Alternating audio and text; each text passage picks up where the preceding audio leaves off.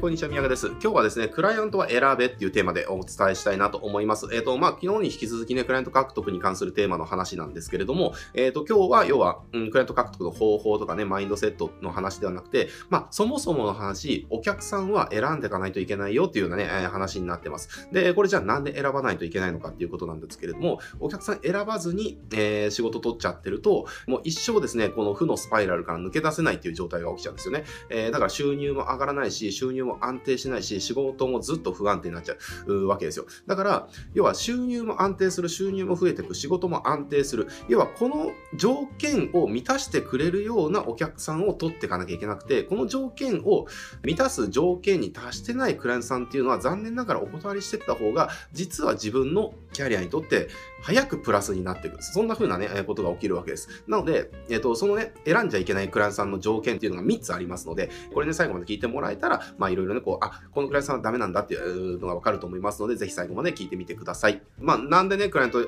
選ばなきゃいけないのかっていうと、その、我々の仕事の構造上ですね、あの、悪い条件のクライアントを取ると、まあ、一生苦労するんですよ。で、例えば、あのこの仕事やってるんだったらもうみんな分かっててなきゃいけないことが一つだけあって、で、これ結構ね、みんな見ようとしないんですよね。あの、すごく真実なんだけれども不都合だから、みんなこれからね、目を背けるんですけれども、やっぱ背けちゃいけない真実、事実っていうのが一つあって、それ何かっていうと、契約は必ずいつか終わるんですよ。あの、必ずいつか終わるんです。だから、結構ですね、なんていうのかな、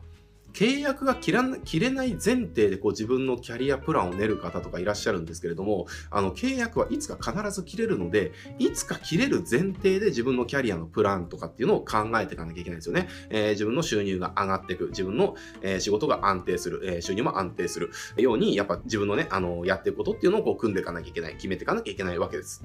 で、この時じゃあ悪い条件のね、あの、クライアントを取ってるとどうなるかっていうと、えっ、と、基本的に、じゃあクライアントが増えていくと何が起きるのかっていうと、クライアントの案件で手一杯になってくるんですよ。えー、忙しくなってくるわけですよね。だから、クライアントが増えれば増えるほど、えー、次の、要は契約が切れた時に、すぐね、クライアントを補充するための見込み客とか新規集客にかけられる時間っていうのがなくなってくるんですよね。だから、クライアントがいるうちは、それのね、えー、そこからのお金で、まあなんとかなるんですけれども、切れちゃったら、えっ、ー、と、いきなりじゃあ、その、じゃあ、例えば10万円の契約が3社あって30万円の収入がある、みたいな感じで、えー、で、その、その、でもその3社ですごく仕事がいっぱいいっぱいだから、次の新規のお客さんを探す時間が全然取れないと。で、そういうことやってると、じゃあ、ある日突然、その1社切れると。で、そしたらもう収入これいきなり3分の1減るわけですよね。えー、だけれども、じゃあ、元に戻そうと思っても、それまでの間、次のお客さん候補になるような見込み客を探してないから、また収入戻すのに時間がめちゃくちゃかかったりするんですね。で、その時間がかかってる間に、実はもうもう一社契約が終わっちゃったみたいな。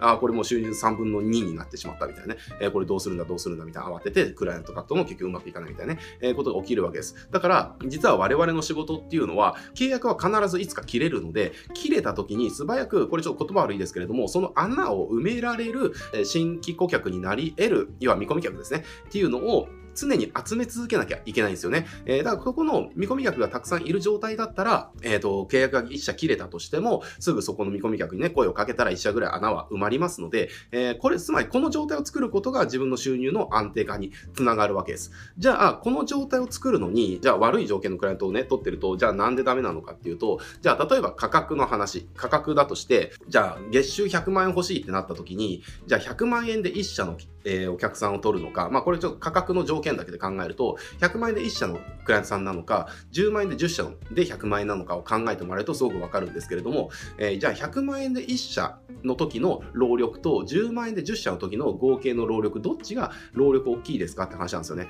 えっ、ー、と、おそらくこれ10万円で10社の方が労力としてはまあ10倍までとはいかないけれども、まあ7倍、8倍、まあ、まあ10倍ぐらいいくかな。同じお金をいただいてるのに、10万円かける10の方が労力は10倍大きいみたいな、ことが起きるわけですよ。だから、から実はこのね、価格が安いクライアントさんっていうのをたくさん取っていくと、えー、それが切れた時の、えー、次の補充する見込み客を集める時間っていうのは取れなくなるんで、えー、すごくね、こう、負のスパイラルに落ちやすい。だけれども、例えば100万円で1社の状態だったら、労力っていうのもそこまでかからないから、残りの時間っていうのを自分の見込み客を集めるための時間にこう、たくさん使っていけるわけですよね。え、で、そうなったら、じゃあそこの契約が終わったとしても、すぐ、え、次の補充ができる。まあ、こういった状況が起きるわけです。えっ、と、なので、ポイントっていうかコツとしては、自分のウェイティングリストを作ってていくみたいな感じですね。あウェイティウェイティングリストっていうのは飲食店でこう、待ちがいますよね。例えばファミレスとか行った時に、えっ、ー、と、満席だとちょっと名前書いてお待ちくださいって言われるじゃないですか。えー、要は、お客、で、それってあの満席のお客さんが一組出たら、最初の人が案内されるみたいなね。要は、その待ってる人たちのことをこう、ウェイティングリストって言うんですけれども、自分にとってのウェイティングリストになる見込み客の人と、やっぱどれだけ作っておくかっていうのがすごく重要になってきます。えー、ここがちゃんと作れる、ちゃんと作り続けられる。かつ、こことのウェイティングリストの関係性を常に作り続けられる。えー、この労力を注ぐことによって、穴が開いたとしてもすぐ補充ができる状態が作れるわけですね。で、この状態を作るためには、えー、いい条件のクライアントさんだけを取っていかないと、えー、仕事が忙しくなっちゃうから、ウェイティングリストを作るところに労力がかけられなくなって、結局負のサイクルから抜け出せないですよっていう話なんです。じゃあ、どんなクライアントを選んじゃいけないのかっていうところですけれども、これ条件全部で3つありますね。で、1つ目がお金がないクライアントですね。あの、もうこれはもう現実問題、ない袖は触れないわけですよ。で、これも僕もずっと言ってるんですけれども、支払い能力がない場合っていうのは欲しくても支払えないですよね。これ自分自身に当てはめてみたらわかると思うんです。あの、どんなに欲しくてもそれを支払える能力がなければ買ってないはずなんですよ。まあもしかしたらね、あの、借金して買うっていうケースもあるかもしれませんけれども、でもそれは借金が返せる見た、見込みがあるから借金して買うわけですよね。だけどそれがそもそもないんであれば、もう検討すらしないはずなんですよね。えー、検討すらしないし、もう購入っていうところは絶対至らない。あの、いいなと思ってても絶対購入は至らないわけですよね。だから自分のお客さんになれる人たちが、その支払い能力があるのかっていうところは、これ現実やっぱりすごくね、関わってくるんです。ただこの時にじゃあ月100万円払えるからいいのか、月10万円しか払えないからダメなのかっていうわけではないですよ。これは自分自身がどのくらいの収入を目指したいのかっていうところでも決まってきますね。例えばじゃあ、年収2000万円目指したいって言ったら、それこそ、え、月10万円が限界のクレーンさんっていうのは絶対取っちゃいけないですし、まあ2000万円で目指したいんだったらもう月100が最低ラインでしょうね。えー、月100以上払えるクレーンさんっていうのを取っていかなきゃいけない。えー、だけれども、じゃあ自分のその、じゃあ年収、まあ月収がじゃあ30万円で OK っていうんであれば、例えば月額5万円ぐらいのクライアントさんでも十分だったりするわけですね。だからこれ価格が高いから安いいとか、えー、安いからダメとかっていう話ではなくて、自分自身がどのくらいのその収入を得たいのかによって、いくら払えるクライアントさんと付き合わなきゃいけないのかっていうのが決まってきますよっていうところなんです。えー、だからこれが高い収入目指してるのに、えー、低い価格しか払えないクライアントさんと付き合っちゃダメですよっていうところなんですね。えー、だからここは、あのもう、そういったお客さんと付き合うと、もう労力だけが発生しちゃって、絶対に自分のたどり着きたいところにたどり着けなくなっちゃう。要は足かせになってしまいますので、ここはもうお断りした方が、あの自分のためですよっていうところですね。で、二つ目の条件が、がえー、相手に本当に情熱があるかみたいなところです。やっぱりね、この案件って、まあこれ経験たくさんされてる方ならわかると思うんですけれども、完全に我々に丸投げって無理なんですよね。要は、クライアントさん側に何かをしてもらわなきゃいけないこと、何かこう、用意してもらわなきゃいけないこと、えー、で、期日までにこうしなきゃいけないことっていうのは必ず何がしか発生するわけですね。で、この時に、やっぱり相手がじゃあ本当に集客したいとか、この売り上げがね、こう下がり続けてる状況を何とかしたい。そこに対するこう、情熱とかモチベーションがなければ、やっぱりそこがどうしてもね、協力的になったりとか、対応が遅かったりとかするんですよね。だ例えばですけれども、じゃあこれ、じゃあ2週間後にじゃあこの LP リリースするので、じゃあこういったタイムタイムスケジュールで、ね、全部やっていきましょうと。なのでじゃあ、まずじゃあ3日後にじゃあコピー出しますんで、あのそれチェックして、翌日に戻してくださいねみたいな。例えばこういった ToDo 決めてきますよね。それぞれがやる。この ToDo 決めてやっていくんだけれども、こっちはじゃあスケジュール通り出して出すんだけれども、相手からじゃあそのスケジュール通り返事が来なくて、で、どうなってますかって言ったら、あ、ごめんね、ちょっと忙しいからまだ見れてないんだっていう、じゃあ明日には返事するよみたいなこと言われるんだけれども、結局返事があるのが1週間後とかっていう感じで、で、さらにひどいのが、その1週間後に返事があったのに、約束期日までに間に合わせてほしいんだけれど、みたいな風な無茶なこと言ってくると。いやいや、あんたが遅れたから、これもうスケジュール通り言ってないんですけどっていうね、えー、ことってまあよくあるあるなんですよね。だから、こういったことって相手に自分の問題を解決したいとか、えー、欲求を満たしたいっていう欲求がなければ、やっぱ相手はその非協力的だし、えっ、ー、と、相手がやらなきゃいけないことではどんどん後回しされて、全然進まないということが起こるので、えー、ここは絶対に相手が本当に情熱があるかどうかっていうのは一つ重要なことになってきます。で、三つ目、最後三つ目は、これはもうあのー、人的な相性っていうのかな。要は、あの、相性ってあるじゃないですか、人と人って。で、この相性が悪ければ、お金の条件が良かったり、情熱があっても、基本的に契約ってうまくいかないですね。で、なんでかっていうと、僕らの仕事って結構やっぱりデリケートなんですよね。やっぱ相手のこの感情的なデリケートな部分に手突っ込んでこねくり回すことしなきゃいけないですし、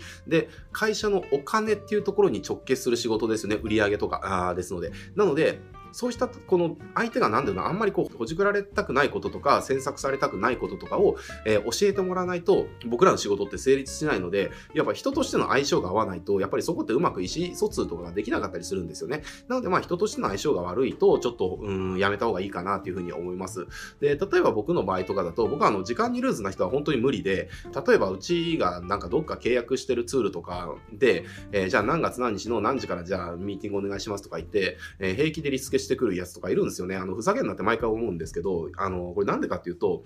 こっちの時間を何もリスペクトしないというか、あの、人の時間をすごく、なんでしょう、何も考えてないですよね。でも、やっぱりこっちとしては、じゃあその日のその時間にミーティングができるように、全部の仕事の予定を組み立ててたりとかするわけですよ。えー、だからその組み立てた予定も全部意味がないものになるし、そこのぽっかり空いた時間、何もね、こう、生産性のない時間を過ごしてしまうわけですよね。で、相手からしたら別に何も関係ないかもしれないけれども、そうしたことをこう、軽くやれちゃう人っていうのは、こちらに対する尊敬の念がまずない人なので、まあ、尊敬ができない、尊敬、まあ、僕自身も尊敬ができない相手とは付き合えないけれども、えー、僕自身を尊敬してない相手とも、要はこの仕事としては付き合えないですよねっていうことなんですよね。えっ、ー、と、なので、まあ、これは人それぞれあると思う。あの時間がルーズな人が全然平気な人は平気だと思いますけれども、まあ、僕の場合はもうこの相人として相性の部分っていうのは、時間にルーズな人も絶対僕はあの一緒に仕事ができないので、まあ、そういった感じかな。えー、で、まあ、そういった部分の価値観っていうのかな、あのもう変えることができない価値観みたいな部分、ここがあのずれてたり違ったりすると、まあ、仕事はうまくいきませんから、もうここが違うなって思ったら、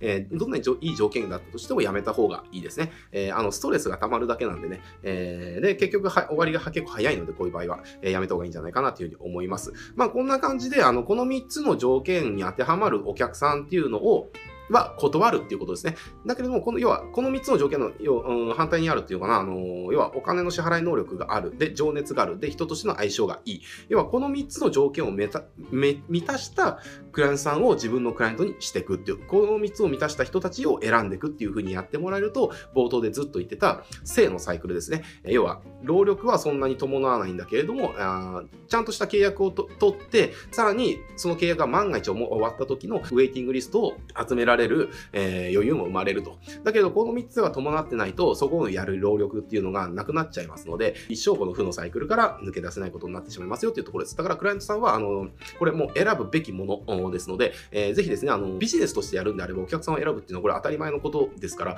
えー、ぜひ我々のビジネスも、えー、我々にとっていいお客さんを選んでいく。このね、視点を持ってもらえると、えー、結構いろんな見え方が変わってくるんじゃないかなというふうに思います。